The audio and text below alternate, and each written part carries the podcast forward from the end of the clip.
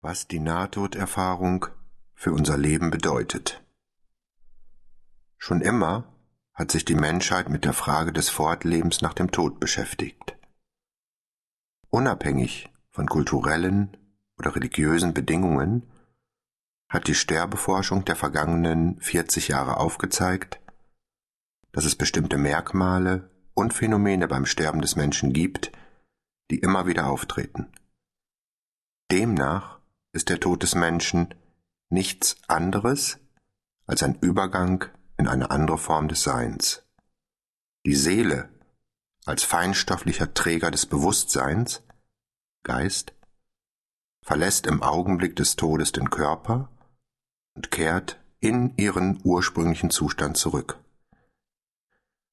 Die Tatsache, dass der Mensch von seiner Natur her ein geistiges Wesen ist und nicht sein Körper, wird von vielen bestritten. Das vorherrschende wissenschaftliche Paradigma besagt, dass Bewusstsein ein Produkt des Gehirns sei, welches beim Tod des Menschen ins Nichts versinkt. Gegen diese Annahme sprechen die Erkenntnisse der modernen Sterbeforschung, die in eindeutiger Weise belegen, dass Bewusstsein unabhängig vom Körper existiert. Die Wegbereiter der Sterbeforschung waren Elisabeth Kübler-Ross und Raymond Moody.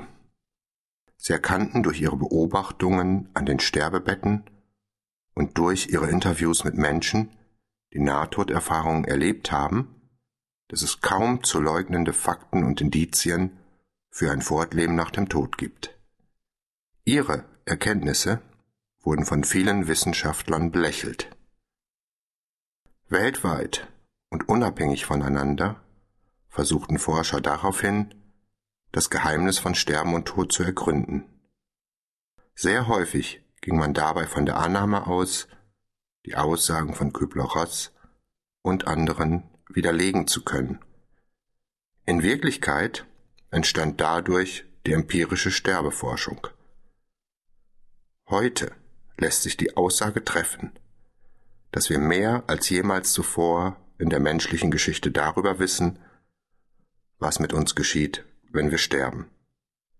Dabei zeigt sich, dass den Nahtoderfahrungen und ihren verschiedenen Merkmalen eine besondere Bedeutung beigemessen werden muss, da sie den Übergang in die Jenseitswelt darstellen. Die unterschiedlichen Elemente werden auch im Sterben des Menschen erlebt. Die wichtigste Erfahrung in Todesnähe ist das Erleben eines erweiterten Bewusstseinszustandes. Medizinisch gesehen verfügt ein Mensch beim klinischen Tod